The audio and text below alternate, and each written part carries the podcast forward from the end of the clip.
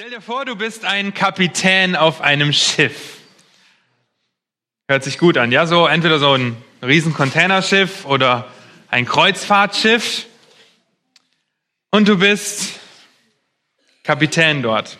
Und du siehst eine Insel und du erkennst sie als deine Heimatinsel und denkst dir, ja, mal schauen, wie nah ich an diese Insel mit meinem Riesenschiff schippern kann wie nah ich es an die Insel manövrieren kann. Und so probierst du es und probierst immer näher, immer näher, immer näher an die Insel zu fahren, bis es irgendwann einen Knall gibt. Bis es einen Knall gibt und man hört, wie die Besatzung in Panik gerät oder die Matrosen oder die, die, ähm, die Leute, die Passagiere in Panik geraten und du merkst, oh, mein Schiff fängt langsam an zu kippen und zu sinken. Wenn ihr euch ein paar Jahre zurück erinnert, dann war das bei welchem Schiff der Fall? Costa Concordia. Ja, wir könnten noch ein paar Jahre länger zurückgehen, wo ein Kapitän sich gedacht hat, mal schauen, wie schnell mein Schiff fahren kann. Und dann so einen kleinen Eisberg rammt. Und dasselbe passiert. Die Titanic. Schiffbruch. Zerschellt an den Klippen es hat gerade bei der Costa, Costa Concordia einige Zeit gedauert, bis das Schiff geborgen werden konnte. Ihr erinnert euch vielleicht an diesen ganzen Rettungsprozess mit irgendwelchen Luftkissen, die von unten da platziert wurden, um das Schiff wegzukriegen. Und in unserem Abschnitt heute, in diesen letzten Versen aus Kapitel 1 im Timotheusbrief, geht es um Schiffbruch, geht es um Kampf. Und deshalb wollen wir uns heute Morgen die Frage stellen, ob wir noch kämpfen oder schon sinken. Ja, ich habe den Titel einem Freund gesagt letzte Woche und der hat mich komisch angeguckt, weil er nicht wusste, was er singen sollte. Also kämpfst du noch oder sinkst du schon? Nicht singst du schon. Ja, kämpfst du noch oder singst du schon, ist der Titel für heute. Und Paulus benutzt in diesen drei Versen, die wir betrachten wollen, zwei wunderbare Bilder, ja, die uns den Ernst der Lage vor Augen halten, die uns vor Augen halten, wie Lehre und Leben zusammengehören und wie sie zusammenhängen und was passiert, wenn wir das vernachlässigen. Kämpfst du noch oder singst du schon? Und bevor wir uns dem Text zuwenden, müssen wir kurz zurückschauen, müssen wir schauen, wo Paulus herkommt, weil er jetzt gewissermaßen den Kreis seiner Einleitung schließt, zum Ende kommt und seinen Gedankengang abschließt, bevor er sich weiteren dringlichen Anweisungen widmet.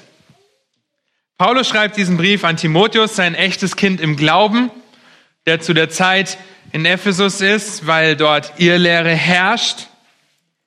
Wir haben gesehen, was Irrlehre hervorbringt. Wir haben gesehen, was das Gesetz bewirkt, für wen es ist, für wen es nicht ist und wie es zum Evangelium hinführt. Er bekräftigt seine eigene Autorität gleich am Anfang und auch immer wieder durch die Verse und stellt, stellt Timotheus ein gutes Zeugnis aus, ja, dass er mit dieser Autorität von Paulus auftreten darf und die Gemeinde leiten soll. Paulus macht deutlich, dass Timotheus die Irrlehre verbieten soll, dass sie nicht die Ehre Gottes und seinen Haushalt, also die Gemeinde fördert. Irrlehre verfehlt das Ziel und das sehen wir auch in diesen letzten Versen, denen wir uns heute widmen. Zudem weist Paulus auf die Liebe aus reinem Herzen hin. Auch das sehen wir in diesen letzten Versen, weil nicht nur aus reinem Herzen, sondern auch aus Glauben und gutem Gewissen. Um es geht, wird in diesen letzten Versen zusammengefasst. Es wird aufgezeigt, wie Paulus auch den Staffelstab weitergibt. Wir sehen, wie das Gesetz zum Evangelium führt, das Paulus anvertraut wurde und das Paulus letztendlich Timotheus anvertraut. Wir sehen sein persönliches Zeugnis, sehen die Grundlage der Gnade, die Notwendigkeit, Allmacht, Dimension und den Entschluss der Gnade, den Paulus so deutlich macht und letztendlich nur mit Lobpreis reagieren kann, wenn er diese Gnade betrachtet. Und so kommt er zu dem Schlussversen und so stelle ich dir die Frage, kämpfst du noch oder singst du schon? Lasst uns die Verse 18 bis 20 zusammen lesen. Dieses Gebot vertraue ich dir an, mein Sohn Timotheus, gemäß den früher über dich ergangenen Weissagungen, damit du durch sie gestärkt den guten Kampf kämpfst, indem du den Glauben und ein gutes Gewissen bewahrst. Dieses haben einige von sich gestoßen und darum im Glauben Schiffbruch erlitten. Zu ihnen gehören Hymenäus und Alexander, die ich dem Satan übergeben habe, damit sie gezüchtigt werden und nicht mehr lästern. Diese drei Verse, die hier ein paar Sätze sind, sind im Griechischen nur ein Satz. Ja, und das macht dieses Argument, schließt das zusammen, diese letzten drei Verse. Ist nur ein Satz, aber es wäre ein bisschen schwierig, das im Deutschen in einem Satz auszudrücken. Das würde sich ein bisschen komisch anhören. Deswegen gibt es einen schönen Bruch, beziehungsweise wir haben drei Sätze, aber wir können sehen, Vers 18 bis 19a, das gute Zeugnis, dass Timotheus ausgestellt wird, und dann Vers 19b, und Vers 20 das schlechte Zeugnis von Hymenäus und Alexander. Sie sollen ermutigen und warnen. Sie geben uns ein gutes und ein schlechtes Zeugnis. Und wir würden niemals auf die Idee kommen, heute zu sagen, dass die Gemeinde nicht angegriffen wird. Hoffe ich zumindest, dass ihr nicht auf die Idee kommt zu sagen, ach, ja, hier, unsere Gemeinde ist heile Welt, perfekt, da kommen keine Angriffe, keine feurigen Pfeile, wie die Bibel sagt. Wir würden niemals auf die Idee kommen, das zu sagen. Auf der einen Seite durch Verfolgung von außen, auch das haben wir letztes Mal angerissen ein bisschen, wer Paulus war, er war ein Verfolger der Gemeinde, aber viel schlimmer durch Irrlehrer, die versuchen, in eine Gemeinde zu kommen oder die schon in einer Gemeinde sind und aus den eigenen Reihen heraus, wie es in Ephesus der Fall war, ihre Irrlehre verbreiten und viele im Glauben zum Straucheln bringen, wie Paulus im zweiten Timotheus schreibt. Und die Gemeinde heute wird von innen heraus so schnell zerstört, wenn wir nicht auf der Hut sind, den Kampf zu kämpfen. Und sie wird so schnell zerstört, dass wir teilweise schon gar nicht mehr schauen können, was alles passiert, in welchen Gemeinden das alles passiert. Es geht so schnell heutzutage. Und deshalb sind die dringlichen Anweisungen zum gottesfürchtigen Verhalten in Gottes Gemeinde, ah, das ist der Slogan vom ersten Timotheusbrief, ja, ähm, so relevant. Auch heute noch. Diese Anweisungen zum gottesfürchtigen Verhalten in Gottes Gemeinde sind heute noch so relevant. Auf Grundlage der Wahrheit, angeleitet durch treue Hirtenlehrer angesichts der falschen Lehre, die sich breit macht. Ein Kommentator sagte mal treffend, er hat Folgendes gesagt, Zitat, es gäbe heute weniger falsche Lehre, wenn Christen den falschen Lehrern von gestern widerstanden hätten.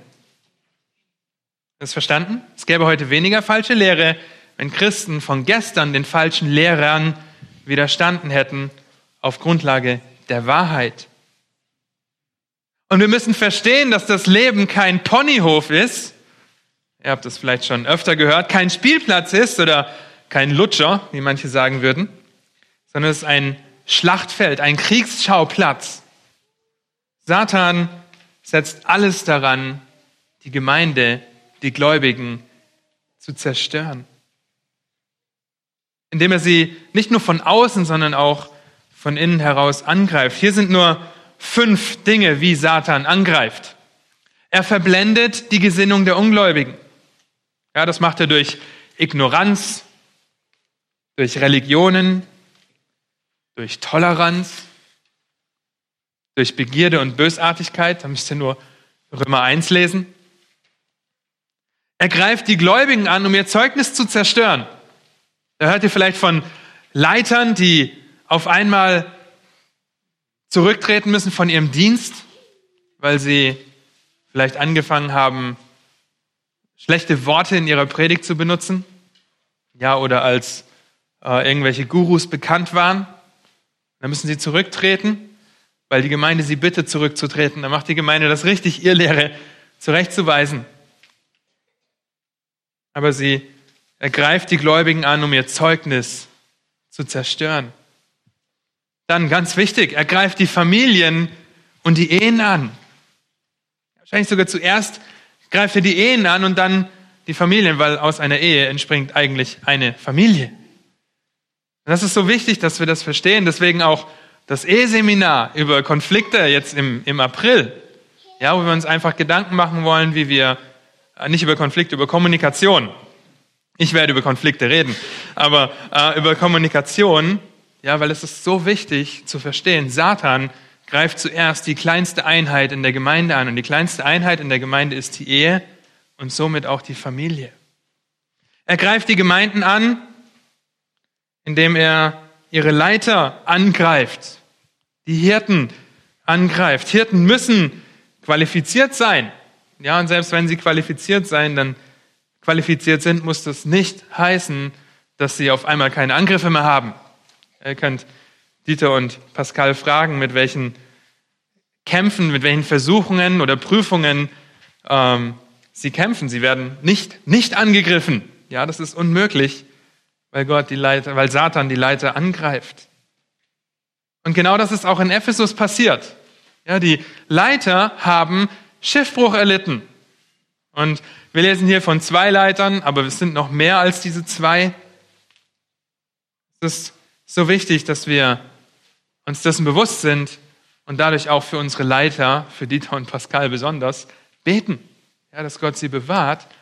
Denn wenn die Leiter in die Irre gehen, schaut euch die Gemeinde in Ephesus an, schaut euch die Gemeinde in Korinth an, dann wird die ganze Gemeinde in großer Gefahr sein, in riesengroßer Gefahr. Und fünftens ergreift die Gemeinde durch falsche Religionen an. Das kommt auch von außen, aber genauso von innen. Ja, in Ephesus wieder, sie wollen Lehre des Gesetzes sein, sie verbieten zu heiraten, gebieten feste Speise, ja, verdrehen die Auferstehung, Liberalismus, Sekten, Humanismus, das breitet sich aus. Ja, alles Angriffe, um das Wachstum der Gemeinde Gottes zu verhindern oder einzuschränken. Wir müssen uns dessen bewusst sein. Ja, und wenn wir nicht vorsichtig und achtsam sind, dann werden wir Schiffbruch erleiden. Dieser Angriff von Satan geht nicht nur die Leiter was an, sondern uns alle. Und deshalb ist Lehre und Leben so ein wichtiger Zusammenhang. Deswegen die Frage, kämpfst du noch oder singst du schon? Es geht nicht darum, viel über Gott zu wissen. Diejenigen, die den Glaubensgrundkurs machen, die wissen das aus der letzten Lektion, sondern ihn zu kennen und das zu leben, was er sagt. Kämpfst du noch oder singst, singst du schon? Lass uns diese zwei Zeugnisse über Lehre und Leben gemeinsam anschauen. Innerhalb der ersten anderthalb Verse sehen wir, wie Paulus Timotheus anspricht, wie Paulus Timotheus ein gutes Zeugnis ausstellt, wie er ihm den Staffelstab übergibt, ihn anspornt, weiterzumachen und das Gebot anvertraut. Vers 19, 18 und 19a. Dieses Gebot vertraue ich dir an, mein Sohn Timotheus, gemäß der früher über dich ergangenen Weisságungen, damit du durch sie gestärkt den guten Kampf kämpfst, indem du ein den Glauben und ein gutes Gewissen bewahrst. Um den guten Kampf zu kämpfen, benötigt Timotheus Utensilien dafür. Ja, Im Text hier sind es Glauben, ein gutes Gewissen, das soll er bewahren, aber er benötigt noch mehr. Stell dir vor, du musst jetzt sofort in den Krieg ziehen. Ja, hier, die Bundeswehr kommt hier rein und sagt so, ihr müsst alle mitkommen alle über zwölf, und ihr müsst mit mir in den Krieg ziehen, weil Kriegszustand ist ausgebrochen. Wie würdest du reagieren? Es wäre wahrscheinlich, ah, für mich, ja, ich habe nur Zivildienst gemacht, für mich wäre es wahrscheinlich ziemlich beängstigend, weil ich keinen Plan hätte. Ich hätte überhaupt keine Idee, wie ich die Ausrüstung, ja gut, den Anzug und, und die Jacke kann ich noch anziehen, aber wie ich alles andere an mir befestige, weiß ich schon mal gar nicht, geschweige denn, wie ich eine Waffe benutze. Aber dennoch muss ich mit in den Krieg. Aber wenn ich mit in den Krieg ziehen soll, dann doch bitte mit einer Ausbildung, mit, mit Zurüstung, dass ich auch weiß, was ich tue. Damit ich die Ausrüstung, die ich bekomme, auch vernünftig benutzen kann. Und genauso ist es bei Timotheus gewesen. Das ist so wunderbar, dass Paulus nicht einfach sagt, so, kämpf den guten Kampf, sondern zeigt ihm, was er ihm anvertraut. Zeigt ihm, dass er zugerüstet ist. Und er zeigt ihm, wie er den Kampf kämpfen kann. Und indem Paulus ihm dieses Gebot anvertraut, benutzt er dasselbe Wort wie in Vers 3, dass Timotheus den falschen Lehrern verbieten soll, dass, dass sie das lehren. Und dasselbe Wort wie in Vers 5, dass das Gebot, das Endziel des Gebotes aber ist Liebe aus reinem Herzen, guten Gewissen und ungeheuchelten Glauben.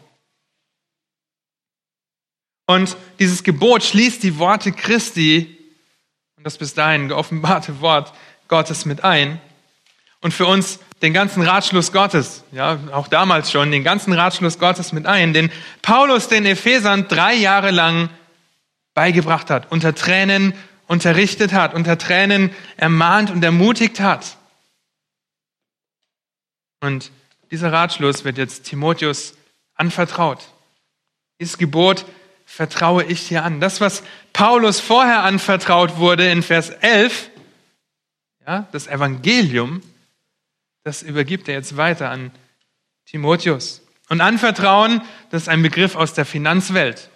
Anvertrauen bedeutet, dass ich mein Geld in dem Wissen einer Bank anvertraue.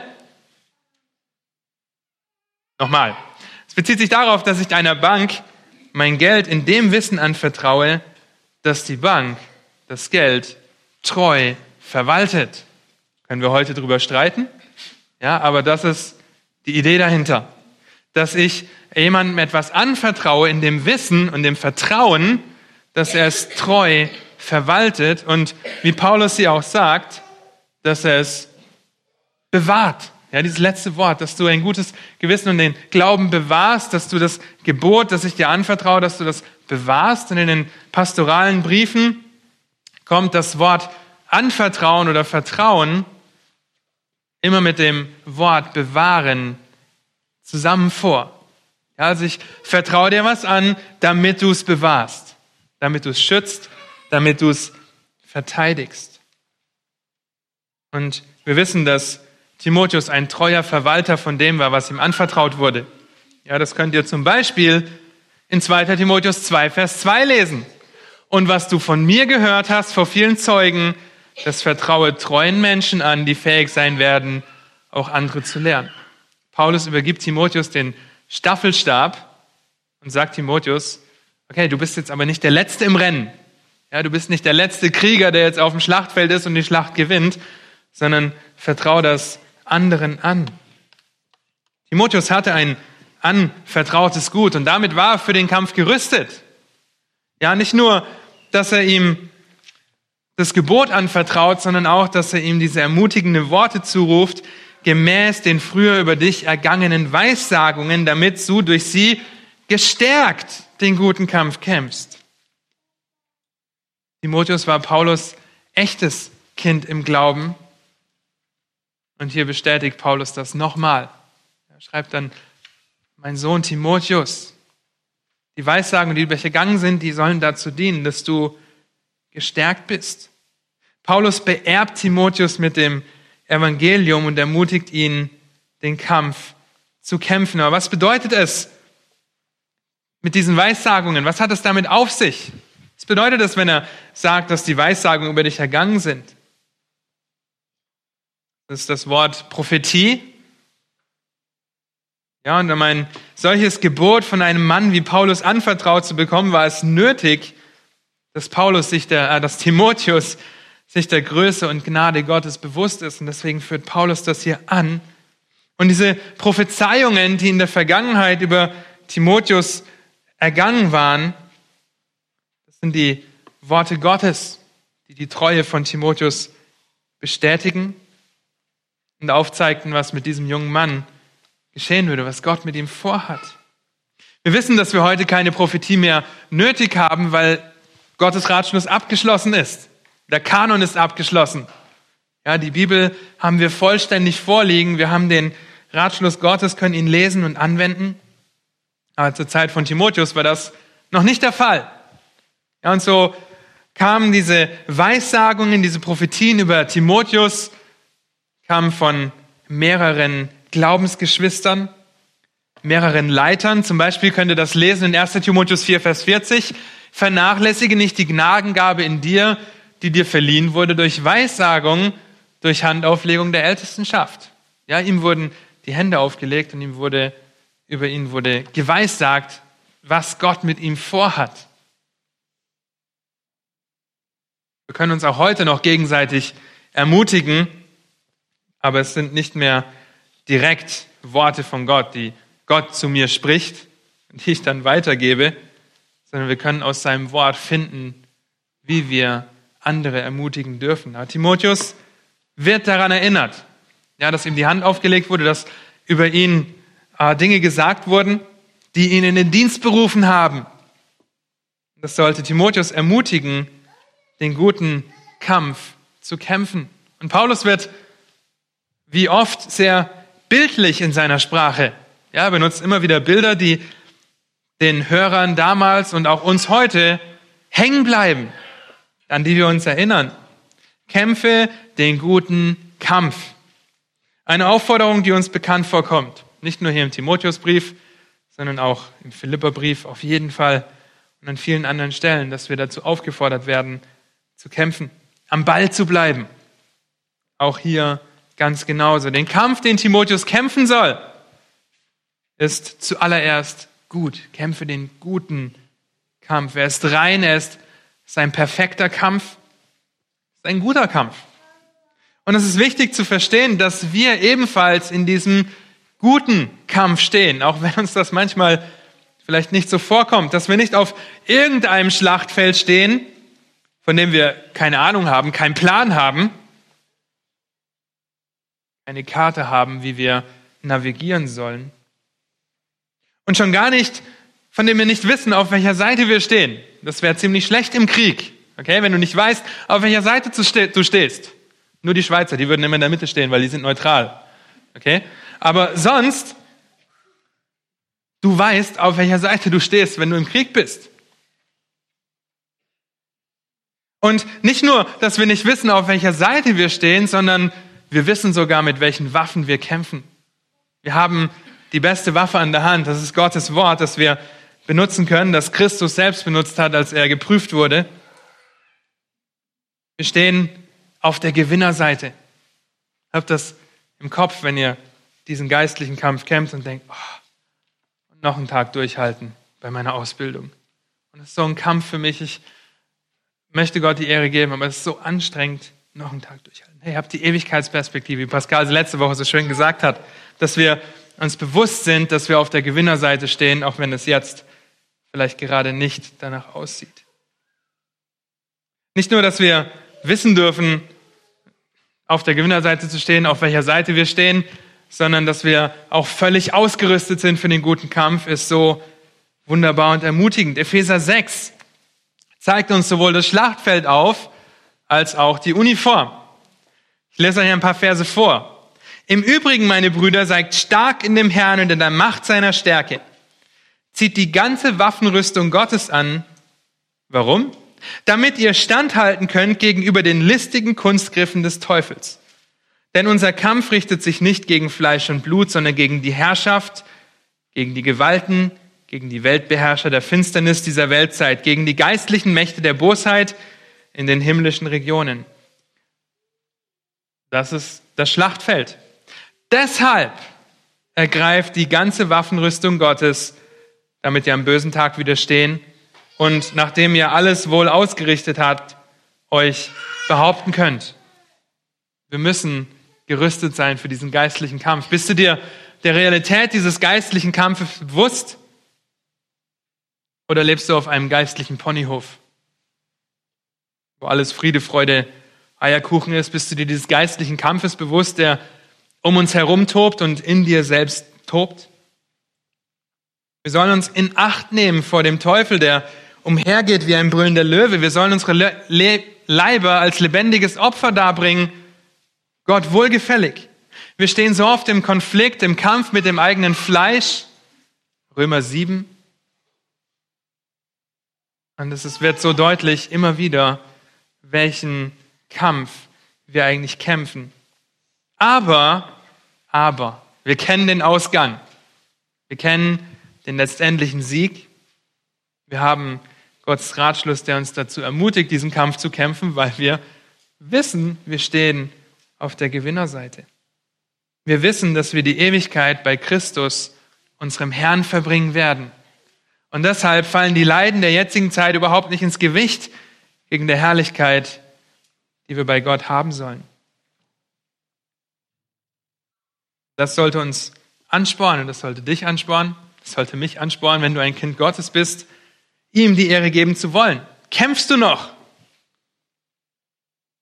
Und dieser Kampf geht nicht nur jeden Einzelnen was an, sondern auch uns als ganze Gemeinde. Wir sind ein Truppenverband. Ja, Truppenverband Berlin-Wartenberg, der gegen Angriffe von außen und von innen kämpft. Vor Irrlehre warnen, am Glauben festhalten, Gottes Haushalterschaft vorantreiben, sich am Evangelium und nicht am Gesetz festhalten, aus der Gnade leben. Das geschieht auch als Gemeinde. Wir sollen uns anspornen zu Liebe und zu guten Werken. Und wenn ihr Vers 19a lest, dann könnt ihr sehen, wie der gute Kampf aussieht. Ja, dieser gute Kampf sollte in dem Glauben und im guten Gewissen stattfinden, das Timotheus bewahren soll. Hier kommt Paulus das erste Mal auf ein wichtiges Thema zu sprechen, nämlich der Integrität. Dem, dass ich das lebe, was ich lehre, beziehungsweise auch das lebe, was ich in der Gemeinde lerne. Ich möchte das umsetzen, was die Bibel sagt, mich auf sein Gebot verlassen. Selbst wenn niemand mir zuschaut. Okay, wenn du allein in deinem Büro sitzt, zu Hause, die Tür zu ist, niemand da ist, lebst du, was du lehrst? Lebst du, was du lernst? Lebst du, was du über Gottes Wort weißt? Oder ist dann auf einmal alles über Bord geworfen, weil dich ja sowieso keiner in Anführungsstrichen sieht. Timotheus war wie der Leutnant für Paulus, ja, der für ihn dort in Ephesus kämpft. Aber dass er diese Autorität von Paulus hat, das schützt ihn auch nicht vor diesen listigen Kunstgriffen des Satans, schützt ihn auch nicht vor Prüfungen und Versuchungen, der die falschen Lehrer erlegen sind. Und deshalb ermahnt Paulus seinen Schützling hier beides zu bewahren. Lehre und Leben hängen zusammen. Bewahre den Glauben. Das ist das Erste, wozu er ihn ermahnt. Der Glaube, den Paulus hier meint, ist auf den gesamten christlichen Glauben bezogen. Nicht nur auf den Errettenden, sondern auf das Evangelium und auf das Wort Gottes, auf die Lehre. Timotheus sollte an dem offenbarten Wort Gottes festhalten. Er sollte sie verkündigen zur Zeit oder Unzeit. Und er soll darauf bedacht sein, das Wort zu lesen dadurch zu ermahnen und das Wort zu lehren. Es ist so wichtig für Timotheus, dass er sich der gesunden Lehre widmet und nicht der falschen, ungesunden Lehre, wie es mindestens zwei Hirtenlehre gemacht haben, die hier erwähnt werden. Gottes Wort ist Wahrheit, das wisst ihr. Es hat die alleinige Autorität für jede Frage des Lebens. Es hat die alleinige Autorität, wenn es um Lehrfragen geht. Es darum geht, was gelehrt wird. Und wir stehen heute genauso schnell in der Gefahr, das zu verdrehen. Verse aus dem Kontext zu reißen oder ein kleines Wörtchen zu ändern oder hinzuzufügen. Zum Beispiel die Zeugen Jehovas. Johannes 1 sagen nicht, und das Wort war Gott, was die Gottheit Jesu betonen würde, sondern sie sagen, und das Wort, was sich auf Christus bezieht, war, wer weiß es? Ein Gott. Okay? Es, war, es war nur ein Gott von vielen und das untergräbt völlig die Autorität von Christus als Sohn Gottes. Sie sagen nicht, dass Christus Gott war. Sie widerstehen dieser Lehre. Schließlich war Jesus nicht Gott und ein paar Zeugen werden irgendwann zu Göttern, die 144.000. Also ihr seht, wie verdreht das ist, auch wenn man nur ein kleines Wort hinzufügt. Es geht so schnell, dass wir Verse aus dem Kontext reißen. Wir müssen nicht mal zu Sekten gehen oder Religionen. Uns passiert das auch. Dass wir irgendwann mal den Kontext zu diesem Vers lesen und denken, oh, das ist ja voll die Gerichtsbotschaft hier. Ich habe den Vers immer falsch angewendet in meinem Leben. Und oft ringen wir mit der Wahrheit. Ihr könnt diejenigen fragen, die hier predigen, oft ist es ein Ringen. Was sagt Gottes Wort? Äh, wie ist das zu verstehen? Ich möchte das richtig auslegen. Das ist mein Gebet, dass ich Gottes Wort in rechter Weise schneide. Es ist ebenfalls ein geistlicher Kampf, es ist ein Krieg, ein, ein Ringen nach der Wahrheit. Und es ist noch mehr ein geistlicher Kampf, wenn wir mit der Wahrheit ringen und auf einmal überführt werden. Wenn Gottes Wort auf einmal zu diesem zweischneidigen Schwert wird, das uns voll in den Bauch rammt.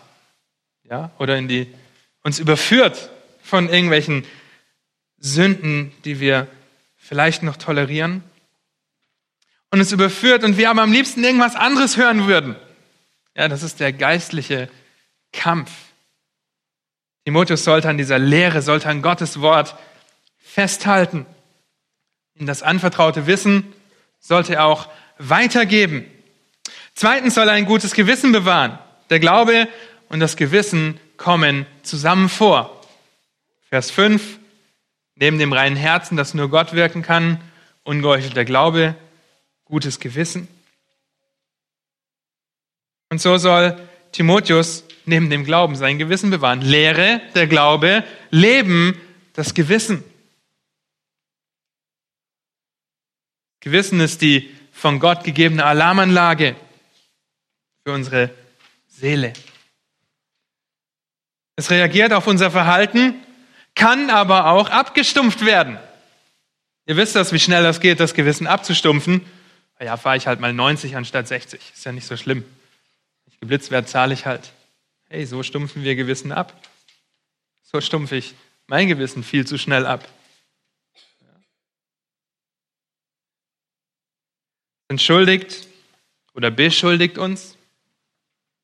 Das ist unser Richter und unser Anwalt gleichzeitig.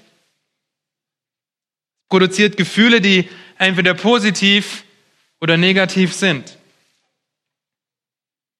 Wenn dein Verhalten böse ist und du sündigst und dein Gewissen nicht abgestumpft ist, dann hast du hoffentlich ein schlechtes Gewissen, was sich auf dein Gemüt ausschlägt. David ist das beste Beispiel. Als ich es verschwieg, die Sünde mit Bathseba, da verfielen meine Gebeine durch mein Gestöhn den ganzen Tag. Denn deine Hand lag schwer auf mir Tag und Nacht, sodass mein Saft vertrocknete, wie es im Sommer dürr wird.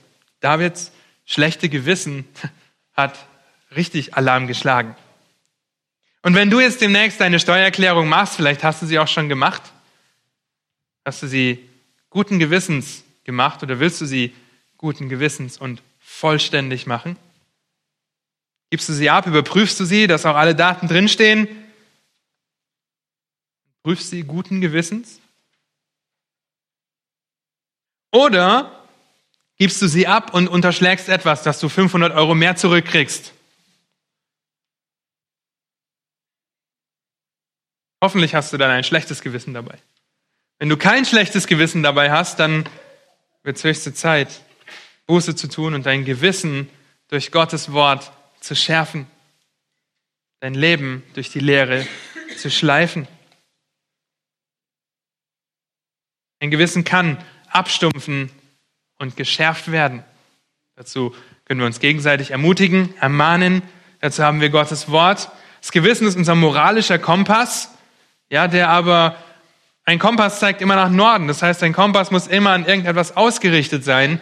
Und wenn das nicht Gottes Wort ist, dann wird dein Kompass völlig verkorkst und kaputt sein.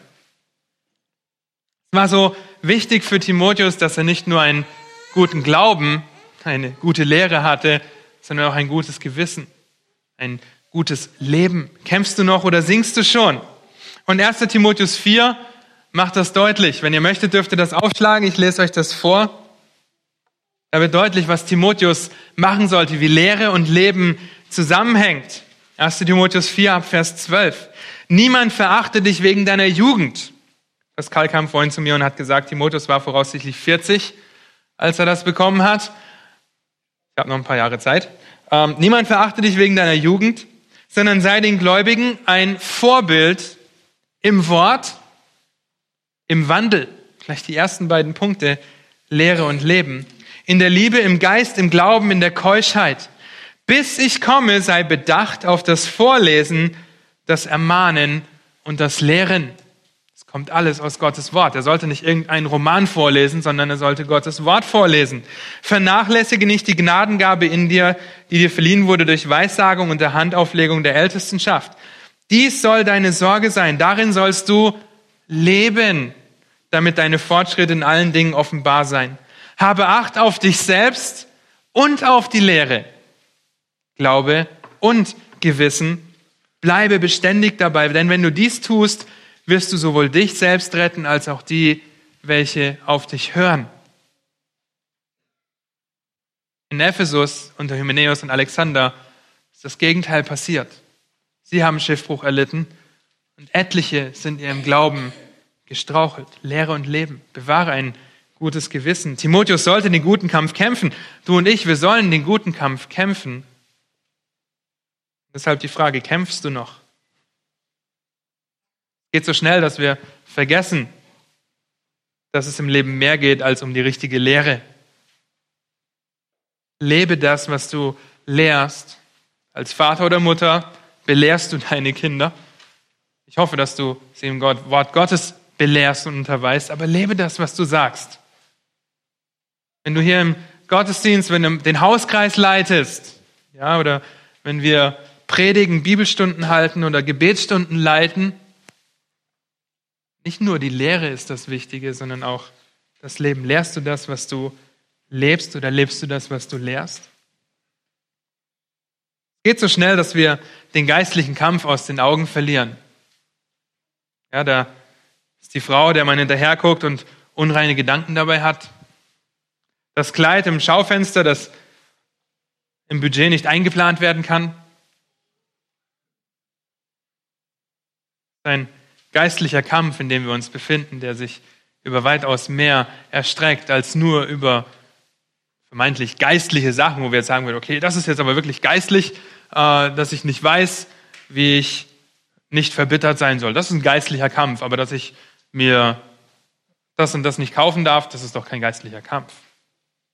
Eine Herausforderung. Seid ihr der Tragweite, seid ihr der Tragweite dieses Kampfes bewusst, dass er sich auf jeden Bereich des Lebens zieht. Und auf der anderen Seite vergrößere nicht diese minimalen Kleinigkeiten, ja, mache nicht aus einer Mücke einen Elefanten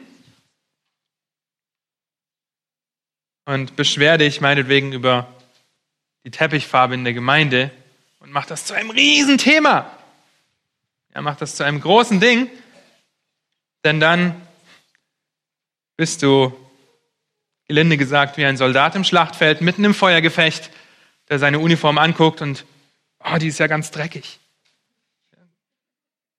Darum geht es nicht in einem geistlichen Kampf. Wir müssen das Bild, das große Bild im Kopf behalten und nicht hier diese Bauchnabelschau betreiben, wie Dieter immer sagt. Ja, wir sollen nicht uns um uns selbst drehen, sondern uns um Gott und sein Reich drehen, denn er hat uns völlig zugerüstet für diesen geistlichen Kampf. Sei dir der Tragweite bewusst und kämpfe, indem du den Glauben und ein gutes Gewissen bewahrst. Was geschieht, wenn du den Kampf nicht kämpfst oder nicht gewissenhaft kämpfst? Nachlässig wirst, dein Gewissen abstumpft und vielleicht sogar die Lehre deinem Leben anpasst? Hm. Was passiert dann, wenn du das nicht genau andersrum tust. Du wirst sinken. Du wirst untergehen wie ein Schiff, das an der Inselküste kentert. Wie das Schiff, das gegen den Eisberg fährt und untergeht. Noch dramatischer, das an den Felsen einer Küste zerschellt. Das dort hingetrieben wird und dann einfach nur zerberstet in tausend Stücke. Und ich ist kein schöner Gedanke, ja, so einen Schiffbruch zu erleben. Paulus hat einen Schiffbruch erlebt. Ja, er weiß, wovon er spricht, dass er einen Schiffbruch erlitten hat. sehr gekentert ist und fast gestorben wäre. Und Schiffbruch ist das, was passiert, wenn wir Lehre und Leben, ein gutes Gewissen und den Glauben vernachlässigen. Vers 19b bis 20. Dieses gute Gewissen haben einige von sich gestoßen und darum im Glauben Schiffbruch erlitten. Zu ihnen gehören Hymenäus und Alexander, die ich dem Satan übergeben habe, damit sie gezüchtigt werden und nicht mehr lästern. Harte Worte, sehr harte Worte, die Paulus hier benutzt und den Ernst der Lage damit klar macht. Paulus mit diesem ersten Teil beginnt. Dieses haben einige von sich gestoßen. Damit zieht er sich hier auf das gute Gewissen. Zieht sich auf das gute Gewissen. Sie haben ihr Gewissen so abgestumpft, so über Bord geworfen, dass ihr Leben nicht mehr mit dem Evangelium übereinstimmen kann. Dass es nicht mehr geht. Sie haben keinen geistlichen Kompass mehr, der sie in ihre Schranken verweist und in die richtige Richtung äh, führt, weil sie nicht nur das gute Gewissen über Bord geworfen haben, sondern ihr schlechtes Gewissen mit fremden Lehren, ungesunden Lehren gerechtfertigt haben. Sie haben gesagt, nicht mehr heiraten, die Auferstehung ist schon geschehen oder sie leugnen die Auferstehung sogar. Dieser Kompass ist weg. Warum haben Alexander und Hymenäus, hier steht zum Glück nicht Alexander, ja, sonst. Warum haben sie das getan? Warum haben sie diese Wahl getroffen? Wie ist es dazu gekommen, ihren Glauben so an die Wand oder an die Küste zu fahren? Nun, es ist derselbe Gedanke wie in Vers 6 in 1 Timotheus 1 wo es heißt, davon sind einige abgeehrt und haben sich unnützem Geschwätz zugewandt. Abirren, von sich stoßen. Zwei kurze Gedanken dazu. Dieses Abstoßen oder dieses Abirren ist kein Zufallsprodukt. Ja, sind nicht morgens aufgestanden und haben gesagt, uh, was denn jetzt passiert? Ich glaube das ja gar nicht mehr. Ist nicht aus Versehen passiert oder es wurde nicht durch irgendwelche Betrüger herbeigeführt die irgendwelche fremden Lehren schon verbreitet haben. Nein, die griechische Konstruktion macht deutlich, dass sie sich ganz bewusst dafür entschieden haben. Sie haben sich ganz bewusst dafür entschieden, das abzulehnen, von sich zu stoßen, wirklich wegzudrücken von sich, ganz bewusst. In Vers 6 lest ihr, dass sie sich nicht nur das abgeirrt sind und das beiseite gelassen haben, sondern dass sie sich was anderem zugewandt haben. Ganz bewusst. Sie haben sich bewusst dafür entschieden, die Wahrheit abzulehnen und ein falsches, ungesundes Evangelium zu verkündigen. Das Ergebnis? Die Gemeinde war in größter Gefahr und Paulus muss sie streng zurechtweisen.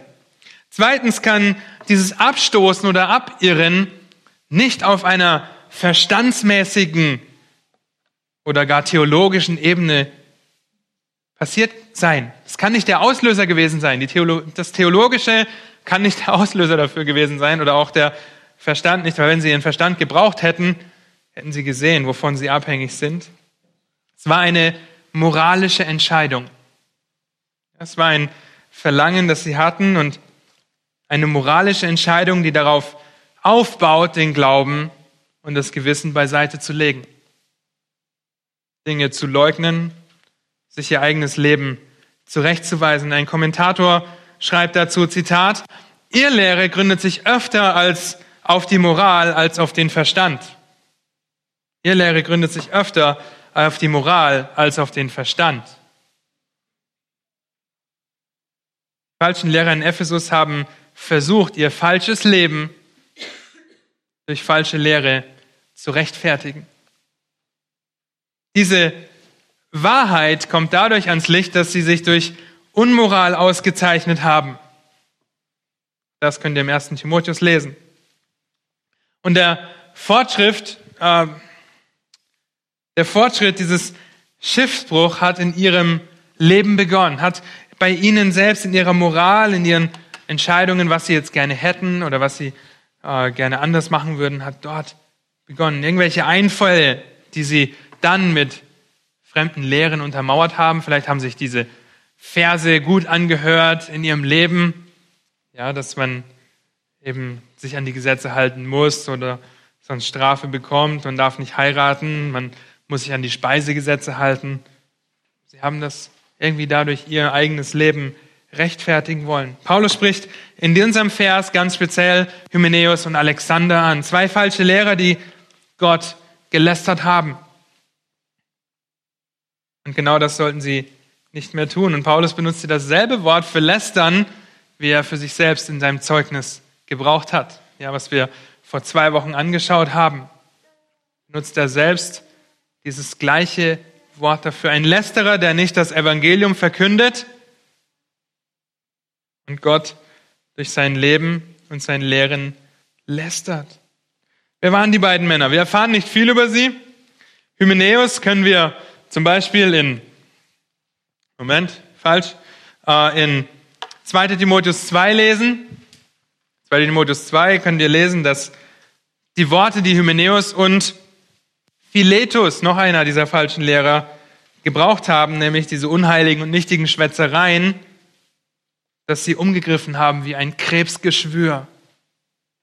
Ja, sie sind von der Wahrheit abgeirrt und haben behauptet, die Auferstehung sei schon geschehen. Und dadurch haben sie den Glauben etlicher Leute umgestürzt.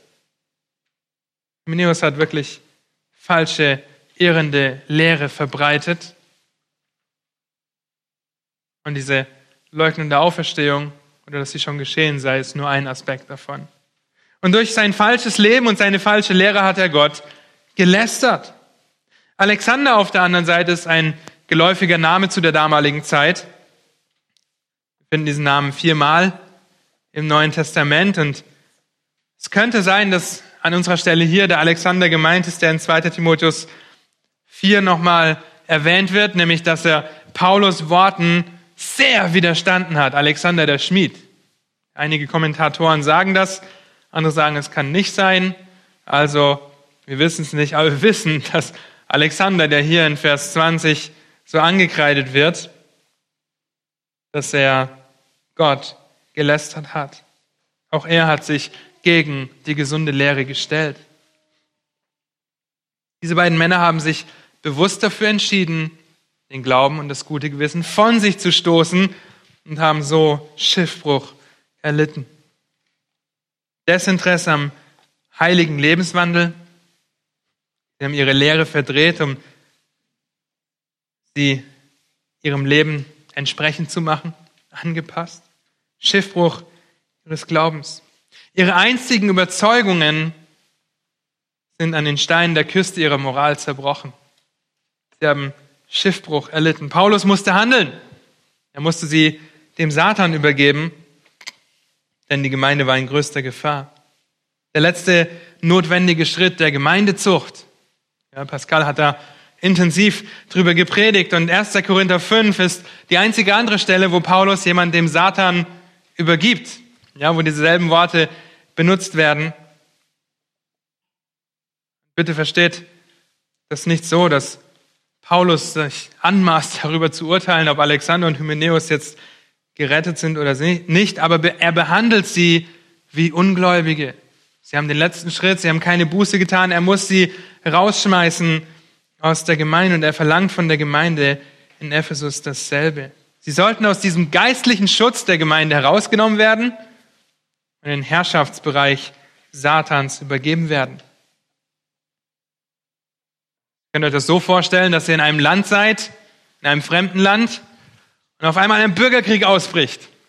Wohin würdet ihr als erstes fliehen, wenn ihr das Land nicht verlassen könnt. Wohin würdet ihr fliehen?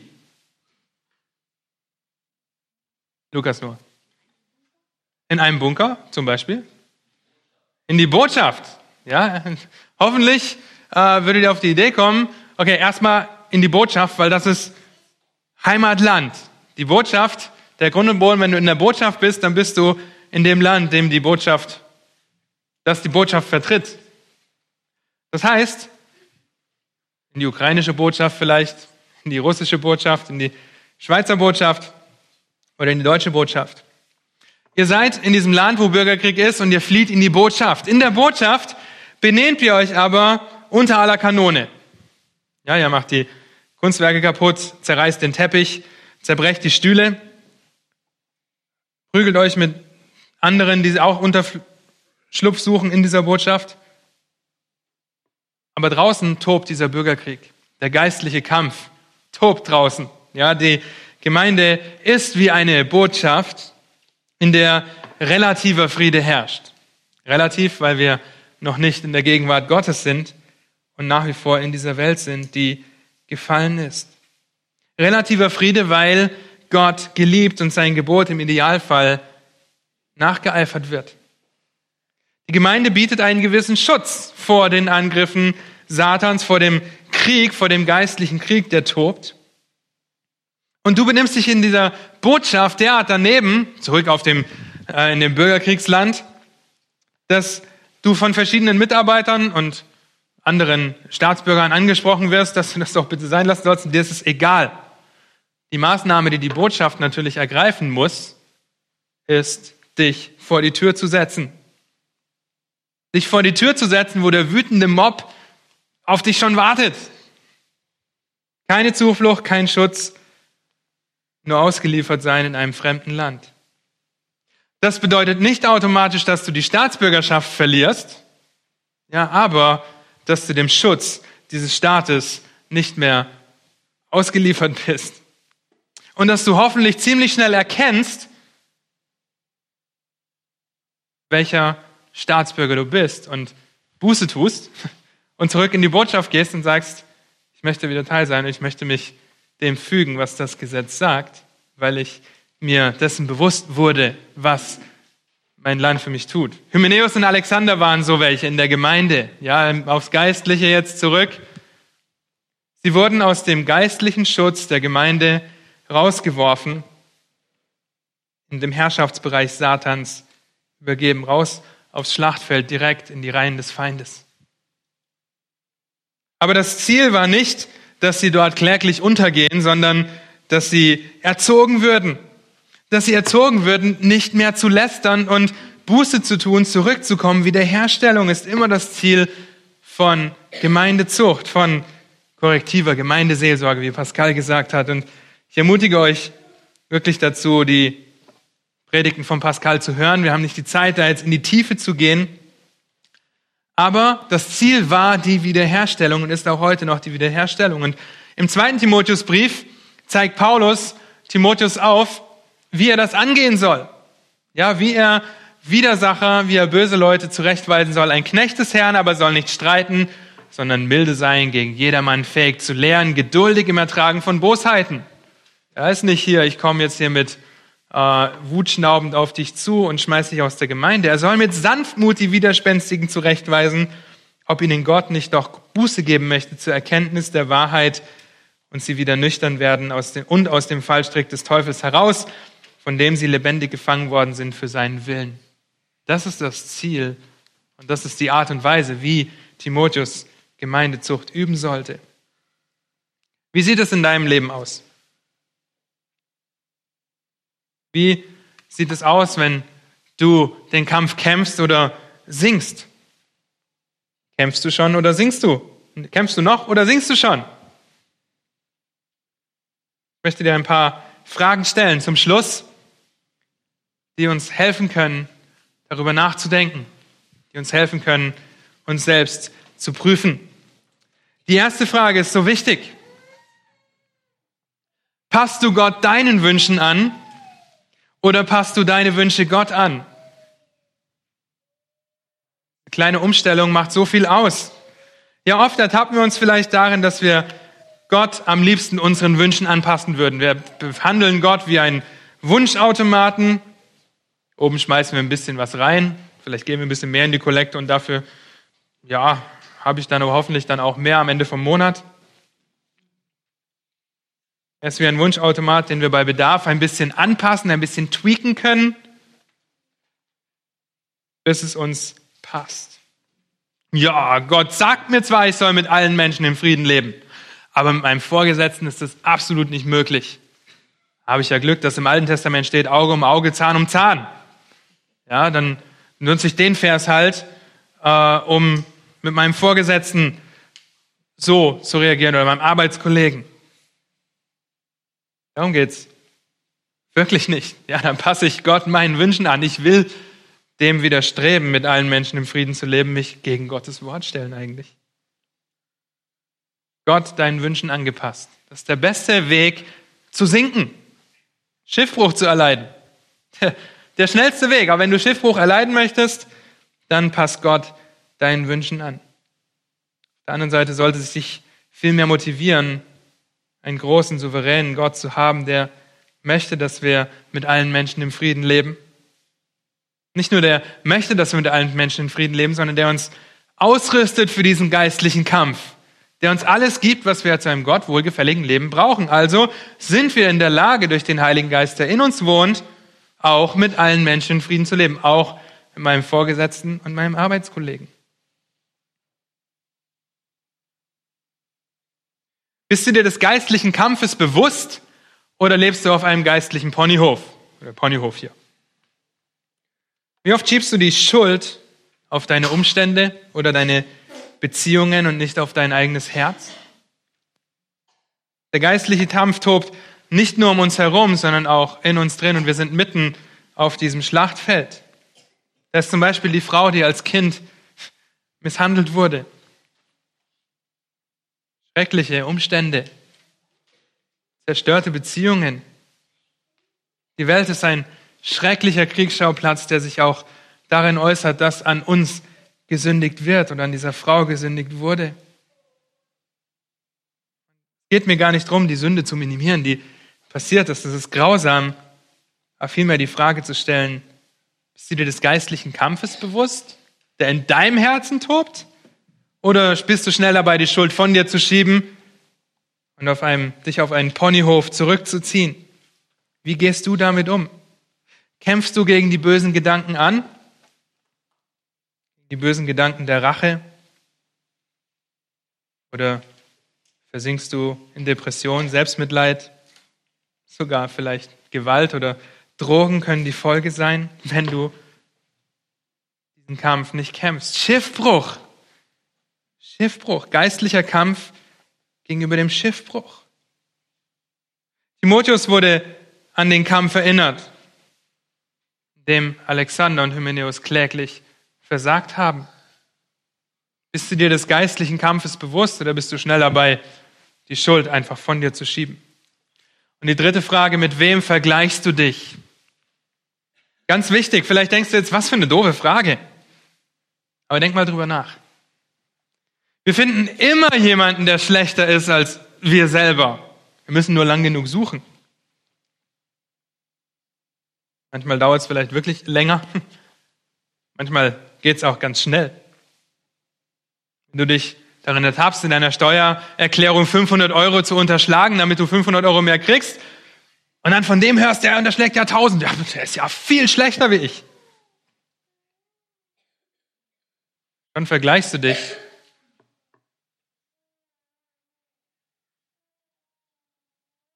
Okay, vielleicht habe ich es falsch rum. Ist okay, Alex. Ähm, Alex sagt gerade, ich muss mehr aufschreiben, dass ich mehr rauskriege, mehr zurückkriege.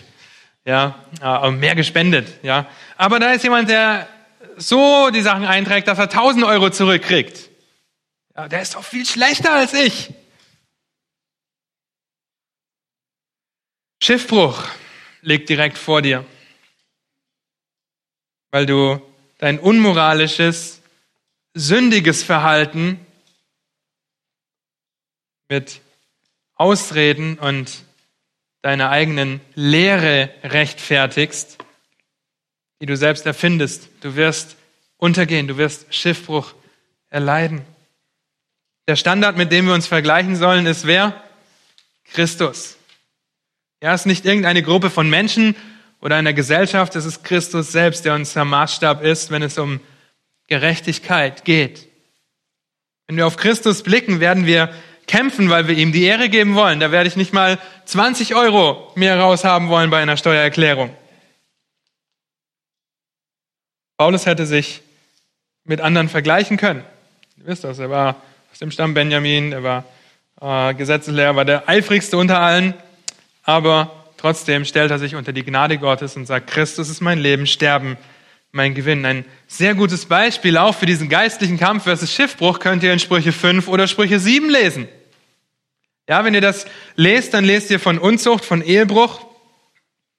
Du wirst nicht plötzlich aufwachen und denken, oh, heute begehe ich Ehebruch. Das ist ein Prozess, der beginnt, ein moralischer Abstieg, der sich vielleicht dann in Gedanken rechtfertigt, ja, ich darf das ja machen und ist doch nicht so schlimm. Nicht nur in Gedanken, sondern eventuell auch in Taten. Lest mal Sprüche 5 und Sprüche 7. Ja, lest mal diesen Weg zur Schlachtbank, den der junge Mann geht. Wenn wir den guten geistlichen Kampf nicht kämpfen, Lehre und Leben, dann werden wir Schiffbruch erleiden. Kämpfst du noch? Oder singst du schon? Lehrst du und lebst, lebst du, was du lehrst oder was du lernst? Oder weißt du nur viel und wendest es nicht an? Timotheus sollte kämpfen. Alexander und Hymenäus sind gesunken und mussten zurechtgewiesen werden mit harten Mitteln. Kämpfst du noch oder singst du schon? Bitte prüf dich selbst. Amen. Lass mich noch kurz beten und dann gebe ich euch noch die Fragen zur Vertiefung. Herr, habt du Dank, dass wir in diesem geistlichen Kampf stehen und dass du derjenige bist, der uns zugerüstet hat. Schenk du Gnade dazu, wenn wir kämpfen, dass wir nicht vergessen, dass es ein Kampf ist und nicht irgendein Zuckerschlecken, Herr. Ich bete, dass wir kämpfen und nicht sinken, dass du uns vor dem Schiffbruch bewahrst und dass du allein die Ehre bekommst, Herr. Amen. Hier noch kurz die drei Fragen zur Vertiefung. Welche Hilfsmittel helfen dir, um den guten geistlichen Kampf zu kämpfen? Wie schützt du dich aktiv vor dem Sinken? Ja, habt ihr vielleicht die Gelegenheit, ein bisschen Zeugnis zu geben am Freitag? Wie schützt du dich aktiv? Was ist Gemeindezucht und wozu dient sie? Ja, da könnt ihr auch euch die Predigtnotizen von Pascal wieder rauskramen und da mal drin stöbern, um uns das einfach in Erinnerung zu rufen. Es geht um Wiederherstellung. Ja, das ist aber nicht die einzige Antwort auf diese Frage für Freitag. Ja? Und drittens, lest Epheser 6, 10 bis 20. Was bedeutet es, ein Botschafter für Christus zu sein? Ja, diese drei Fragen dürft ihr euch stellen am Freitag auch im Hauskreis, auch während der Woche schon. Denkt darüber nach. Hey, wie schütze ich mich vor dem Schiffbruch? Wie kämpfe ich geistlich? Was ist mein aktiver geistlicher Kampf? Und bis dahin dürft ihr jetzt in die Pause gehen und wir sehen uns um halb wieder zum Gottesdienst.